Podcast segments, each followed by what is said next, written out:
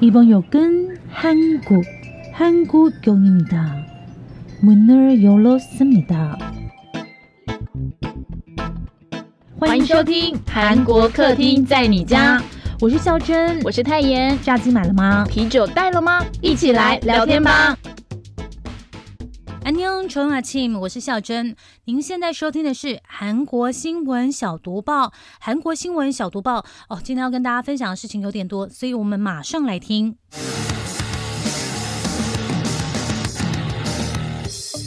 新闻小读报，不能错过的韩国大小事。佩洛西访台再去韩，差评总统尹锡悦不敢见。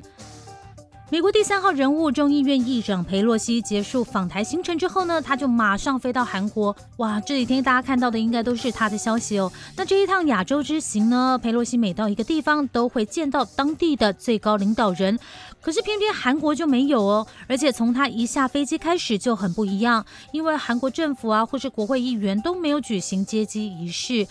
所以朝野其实就互相指责啊，觉得好像这样在外交上失礼。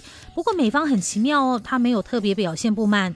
还有另外一个备受外界批评的，就是韩国总统尹锡悦。月月说自己在休假，所以他没办法跟裴洛西见面。可是你们知道吗？其实，在二零一五年的时候，裴洛西也到过韩国，那个时候是见了当时一样是保守派的朴槿惠总统。哇，怎么说？觉得月月真的很做自己哎。因为尹锡悦最新的一份民调显示，满意度不到三成，不满意度却高达七成，哎，可以说是已经是差评总统。那大家就在想了，尹锡悦是不是担心中国方面的压力，所以才没有见裴洛西？不过呢，韩国总统府呢今天却有出来澄清说，虽然先前双方聊到说，哎，看看吧，能不能见面？不过因为尹锡悦说当时他自己要到外地休假，而且抓不准回到首尔的时间，所以会面会有点难。两个星期以前。呢，就跟美方说过，哎，希望你们能够谅解。而裴洛西要来台湾，则是一个礼拜以前才决定的。所以尹锡悦政府说，并不是因为中国因素才不跟裴议长见面哦。不过好笑的是，韩国 SBS 新闻还是有推出一则报道，问观众，问说，哎，如果你是尹锡悦的话，要不要见裴洛西呢？然后韩国总统府的态度呢也是非常摇摆，一开始说没有要见，可是后来又说要通电话。那尹锡悦呢跟裴洛西最后就通了四十分钟左右的视讯电话哦。电话聊了什么呢？嗯，没有聊台湾。然后裴洛西是这样跟月月说的：“让我们共同追求韩美之间自由开放的印太秩序吧。”这句话的弦外之音呢？韩国媒体认为呢，这就是要求韩国加入中国反对的经济协议组织。其实也可以看作是要求韩国共同努力阻止中国改变国际秩序的意图哦。刚刚讲的就是到星期四的情况哦。我们再回到这个呃，先前裴洛西访问台湾的时候呢，其实不只是台湾的大家在看裴洛西降落的画面，应该说全球都在关注这些事情哦。像是韩国特派啊，前几天他就是一直传简讯来问说，哇。你们还好吗？因为主要是因为看到对岸要来军演嘛，像是在韩国啊，纸媒的话呢，这个头版都是台湾，然后电视媒体的话呢，它不是放在第一条，也会放在二三条，而且报道的幅度呢长达十多分钟哦。透过媒体这样不断的推波的情况下，大家也可以知道啦，整个韩国对这个台海情势也是非常非常关心的哦。那我们要怎么观察韩国的态度呢？我们来看看各大平面媒体的社论报道，看看这些社论怎么说。因为毕竟呢，台海问题会牵动整个东亚甚至太平洋地区的稳定，对于韩国来说，他们也也不得不重视。在韩国的平面媒体呢，大部分都有自己的倾向。简而言之呢，是分成保守派。那传统来讲呢，是比较亲美抗朝；另外一派呢，进步派呢，主要是主张跟朝鲜要沟通啊，互相了解，比较希望可以在美中关系之间取得平衡。那白那保守派的呢，我们已经说过很多次了，就是现在尹锡悦总统主政的这个论调。那进步派呢，就是前总统文在寅的这个论调。哦。好，先来说说保守派哦。韩国发行量最大的《朝鲜日报》，他是怎么看台海的这个问？问题呢？就像我们刚刚说的，其实尹锡悦在竞选跟当选之后呢，他都强调韩美同盟。七月的时候，他跟美国总统拜登在高峰会上呢，也同意将韩美同盟从军事升级到经济技术哦，所以这个合作就更加紧密嘛。甚至呢，在北约峰会上，他也强调要跟自由民主国家的合作。哇，所以看起来呢，向来力挺尹锡悦的《朝鲜日报》好像也挺不太下去。《朝鲜日报》呢就透过社论说，中国是韩国最大的贸易伙伴，也是朝核问题的关键国家，应该谨慎对待。可是呢，如果像前任的文在寅政府那样顺从的态度呢，只会继续扭曲关系。他担心尹锡悦没有会见佩洛西，会给美国还有中国错误的讯号。那另外一份保守派媒体《东亚日报》就说了。美中已经进入台湾新军事冷战时代，两国在统一台湾的问题上的对抗格局已经难以回头。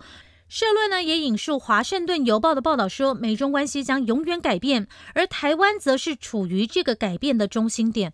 哇，瞬间发现台湾真的蛮重要的耶。嗯，好，也没有啦，一直都很重要啦。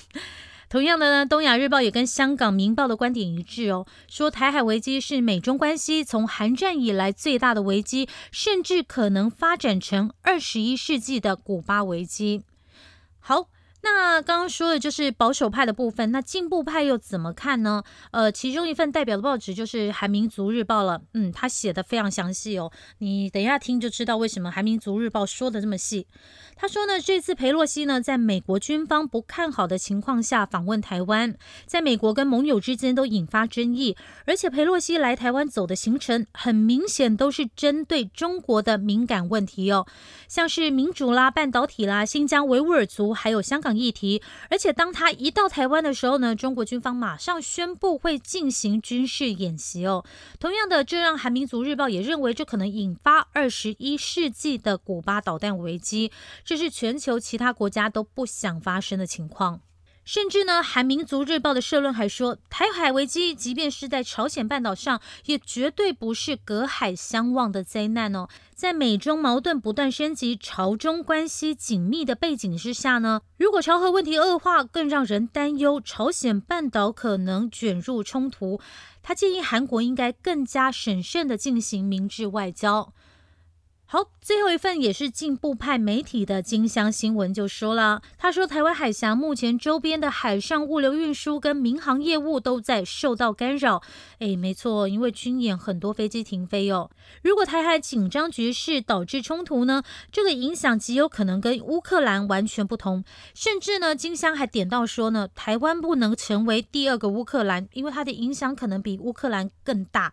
那他甚至金香报道还说，如果习大大想以军演来展示中国的实力，可能反而会失去邻国人心。但是呢，金香有说一下美国，他说美国不能把自己的价值强加于其他国家，就两边都各说了一点哦。从这些平面媒体的这个社论来看的话，大家可以看到，其实韩国是蛮担心台海局势的，因为毕竟离韩国很近嘛。说真的，除了这两年的新冠肺炎，就是就是台湾初期在防疫做的不错呢，所以就是那个时候上了很多韩国媒体嘛，从来没有看过像这一次一样，台湾在韩国的曝光率这么高哦。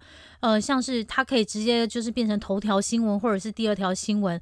但韩国媒体几乎是天天在报道，所以难怪韩国特派会紧张啊。而且如果台海紧张升级变成冲突的话，真的会让地区变得不稳定哦。不只是全球供应链出问题以外，呃，还有这个驻日驻韩美军都可能被迫因应调派。说真的，如果你从历史的观点来看的话呢，台湾有事呢，韩国可能也会有事；那韩国有事呢，台湾也不一定会没有事。诶，这样说对吗？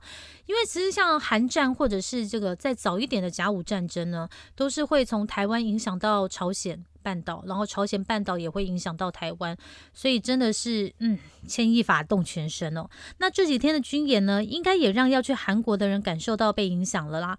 因为大韩航空跟韩亚航空也因为安全的因素呢，取消台湾飞往韩国的航班哦，因为不想被飞弹尾扫到嘛。虽然这条新闻非常的硬，可是还是建议大家要保持关心哦。下一条也是裴洛西到韩国的消息哦，因为这跟我们台湾也非常的有关系，是关于我们台湾的这个护国神山半导体产业的事情哦。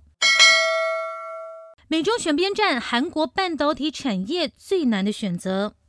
美国呢先前提出晶片四方联盟，也就是由美国提供半导体技术，日本提供材料和设备，台湾与韩国呢则是提供制造能力，构建一个半导体供应链。而且美国要韩国在八月底前回答要不要加入第一次的工作会议哦。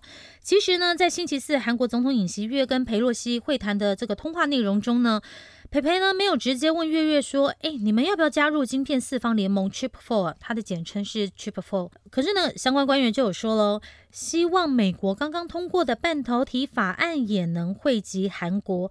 也就是说呢，美方这边虽然没有直接提起加入 Chip Four 的事情，可是却间接给了韩国压力哦，说要做做这个半导体合作嘛。虽然呢，韩国目前还没有确定说要不要加入，不过政府官员呢一贯的声音是，嗯，韩国没有道理不加入。”嘛，不过消息传开之后呢，却让韩国的半导体产业不安感扩大，像是三星跟 SK 海力士都是。为什么他们反而会对于加入这个晶片四方联盟觉得不安跟害怕呢？我们接下来跟大家分析哦。韩国半导体企业呢，对晶片四方联盟可以说是左右为难。虽然整体来说，他们都认同要跟美国这些半导体强国合作，因为技术也是从美国来的嘛。但是怎么跟中国这个重新定位关系就是问题了。目前呢，韩国半导体产业对中国的进出口比重大概是百分之四十。如果包含这个香港特别行政区，因为有一些东西是从香港进出口的嘛，哇，那整体比重不得了，高达百分之六十哦，超过一半。那去年呢，韩国跟中国的半导体贸易量呢是七百六十亿美元，比十年前上升增加了三倍以上。另外呢，在存储芯片领域排名世界第一的三星电子，跟排名第二的 SK 海力士呢，他们的总销售额中呢，对中国出口所占的比重分别都各超过了百分之三十哦。所以呢，最近呢，不仅是在需求上，甚至连生产上对中国的依赖度也大幅提高。像是三星电子，它是在西安跟苏州；那 SK 海力士则是在重庆跟大连都设有半导体工厂。要是跟中国的关系变差，不仅是出口，可能连生产都会连带受影响哦。好，佩洛西访问韩国的这个消息呢，我们就到这边先告一段落。如果有其他新的内容呢，我们也会在读报跟大家分享。好，下一条，就连语音无无用武也逃不过春日暖阳被置入了。Oh my god！我们本周三特辑聊的就是吴永武语音舞啊。可是当天晚上看完第十一集的更新，哇靠，马上被打脸。因为我们才刚刚在节目里面说这部韩剧非常特别，没有置入，可以好好的拍戏。可是谁知道呢？那一天晚上播出的剧情就说到说，当天晚上要去约会的我们这个春日暖阳秀妍呢，一挂完电话，哎，她熟门熟路的拿起桌上那一根粉红小棒棒涂在脸上。没错，我们到底看了什么？那不就是金高银保湿棒吗？哇，真的太震惊了！我们一度还想说，哎，是不是我们没有收集好资料才会被编剧打脸？结果星期四发现，哎，我们不孤单，原来被吓到的不止我们嘞。像是第一社就报道说，这个置入跟剧情无关，所以吓到观众了。然后我们也找到一个韩国媒体首尔经济哦，它的标题就说，就连信赖才看的语音无也置入商品还是出来了。新闻就说到呢，语音无呢，因为没有置入性广告，受到观众喜爱，而且几乎都是靠。口碑也就是口耳相传呢，说哎，这个非常律师非常好看，所以收视率非常的高。即便朴恩斌本人呢已经是 KGC 人生公社四年的代言人，可是你有发现吗？在剧里也没有出现大家喝红参的画面哦。甚至呢，在韩国的剧迷里面还有一个非常高难度的活动，它叫做寻找非非常律师云无的叶配商品。啊，为什么它是高难度活动？就是因为很难找嘛。那这一部戏呢，之所以可以把这个 PPO 置入降到最低，我们之前跟大家说过了。因为一般来讲，一部十六集的韩剧制作成本大概是一百到一百三十亿元，可是呢，云无的制作费高达两百亿哦。诶，但是就算是这么高，还是得置入。那网友就说啦。哎，以为是没有置入了韩剧才要看的，哎，结果被吓到了。然后也有些人说，哎，这样没有办法好好看戏，拜托不要再置入了。那甚至有人说，哈，该不会下一个要擦保湿膏的人就是语音无了吧？好啦，但是也是有网友说，这样已经算是很少置入了。要是没有置入，要怎么拍戏啊？嗯，大家怎么看置入呢？我是觉得，呃，这个保湿膏也太无孔不入了吧。好，下一条是一个后续报道哦。五岁入学被骂翻，韩国教育部变缩头乌龟。教育是百年大计，那星期三泰妍才跟大家分享过，韩国打算让小朋友五岁就能入学，没想到百年大计才刚刚喊出来不到一个礼拜就被骂翻了。这个时间序是这样子的，我们来跟大家说一下：七月二十九号第一天下午的时候呢。韩国的这个社会副总理兼教育部长朴顺爱呢，就跟尹锡悦总统报告，要把小学的入学年龄从六周岁降到五周岁，就是五岁就可以念小学。同时呢，还有让毕业生提前进入社会的学制改编案等计划。那过了两天呢，七月三十一号的时候呢，总统府相关的人士还对这个《韩民族日报》说：“哇，像韩国这样超低出生率的国家，为了尽快保证有人工作，推出这样的工作是必要的啦。因为这个问题也是教育界讨论已久的问题。可是你们知道吗？一直到八月五号，刚好一个礼拜，在这一个礼拜里面呢，几乎通通都是反对的声音。政府的态度就像。”刚我们跟你说的嘛，但是像家长、幼稚园老师还有教职工团体呢，他们全都都是反对的，几乎。发起签名呢，还有游行示威啊，一直表达反对的声音，说政府这样只是单方面注重产业人才培养，根本没有考虑到幼儿发展阶段。甚至前几天呢，还有那个小朋友直接到那个抗议现场啊，念他们的信，说：“哎呀，五岁就念小学的话，学校也太危险了吧，就是没有办法好好保护他们。”那还有一个很严重的就是托儿问题啊，就是诶，小孩也是要有人照顾的嘛，这样子完全没有跟社会讨论就宣布，实在是太断了，那甚至呢，还有一份呢，针对一万三千名教育工作者的调查显示呢，有百分之九十七点九的人反对这项政策，哇！举个例子来跟大家讲，这个政策的问题有多严重呢？像除了刚刚跟大家说的那些什么托儿问题以外，我们就往后来看一看哦。假设以三年后二零二五年入学的人来说的话，要是变成五岁入学的话，这些在二零二五年入学这一届的学生们，在入学考试还有就业方面呢，他们整个人生的竞争对手会瞬间增加八万三千人。你们说惊不惊人？所以呢，这个政策可以说是被全国骂翻了。后来几天呢，就连这个教育厅长会议主席赵延熙也说，未经讨论就宣布的政策，只会造成混乱，让学生受到的伤害。还有蔚山市的教育厅长干脆他不出席会议了，表示说这个政策应该立刻废除。那在这样的情况下呢，到了八月二号星期二的时候呢，韩国教育部长朴顺爱就说：“哎，如果民众对这个政策不满的话，也可以废除啊。”其实大家知道吗？他之前被问到的时候还说：“哎，那可以修改或是调整。”我觉得可能是反对声浪太大了，才会从他嘴里吐出“哎，也可以废除”的这四个字哦。而且到星期四的时候呢，这个记者还是继续追着他问嘛，但他什么都不回答，甚至呢，在那个走廊上急忙跑掉的时候，连鞋子都掉了。哇，这时候他已经不是缩头乌龟，而是过街老鼠了。其实这个教育部长呢，在被月月任命的时候就有争议，因为他过去曾经酒驾。那我个人比较意外的是说，因为韩国的教育一直都很疯狂嘛，没有想到说会有这么多人抗议。还有一点呢，对于这个月月政府，嗯，这样直接推出来，我觉得他们也是蛮勇敢的。像上那个律师或是法官、检察官要先去上 law school 嘛，那我觉得呢，韩国是不是呃，或者是全世界每个国家啦，就是你要当总统或是部长的人，是不是应该也要先去上一个专门的学校，了解一下国政？毕竟国政是牵一发动全身。连续几条很硬的消息之后呢，我们来关心一下娱乐消息。韩国女歌手第一人 IU 九月要在韩国小巨蛋开歌唱了，哦耶！我们的满月社长 IU 很厉害哦，他将在九月十七号周末连续两天在首尔城市体育场举行个人演唱会，而这个演唱会就叫了 Golden Hour。在橙色太阳下，这是继二零一九年之后呢，魁违三年，IU 又要开唱了。哇，等了这么久，歌迷当然也炸开啦。所以 IU 直接把这个演唱会办在城市，也成为首位第一位在这里开唱的韩国女歌手哦。把城市说成是韩国小巨蛋，其实有点不好意思，因为它比小巨蛋大太多了。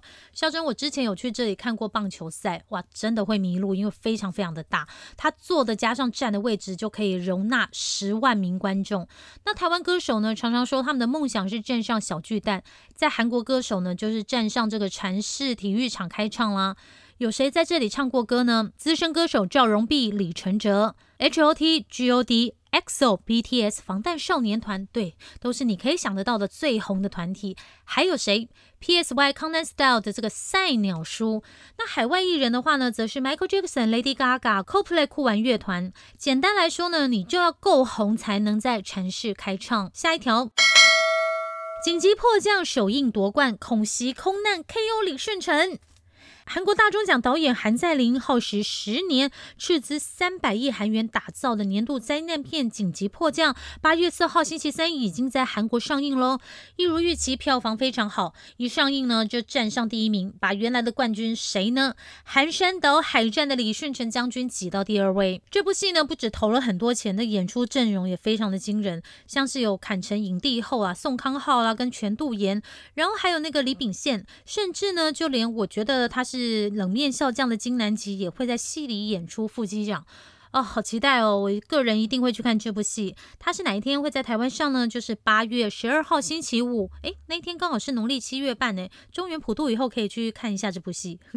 最后提供给大家一条科技界的消息：打不过中国电池，韩国电池全球市占率下滑。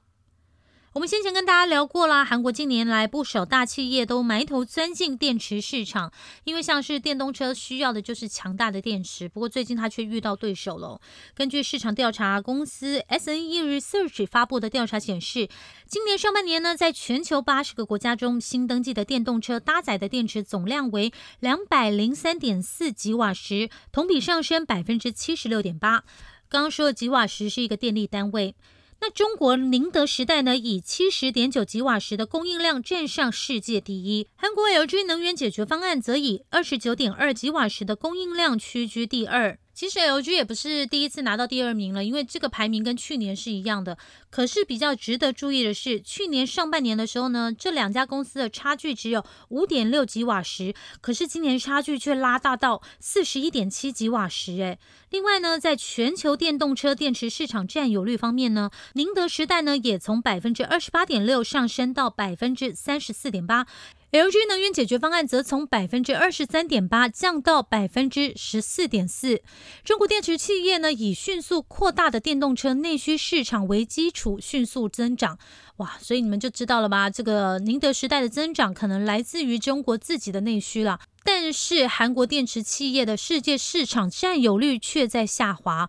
而且对韩国企业来讲呢，危机不止这样，因为中国企业呢，可能还会从这个内需累积的实力转向中国以外的市场，对韩国的电池行业造成威胁。因为不止宁德，还有其他中国电池制造商也在增长。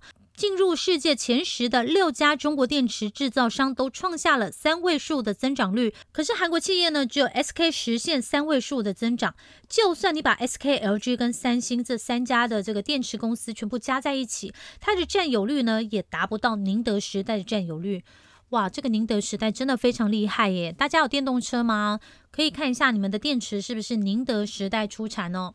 好啦，以上就是星期五的新闻小读报。星期一还有太阳为你读报哦。另外呢，我们也有主频道，你们要搜寻“韩国客厅在你家”，韩国客厅在你家。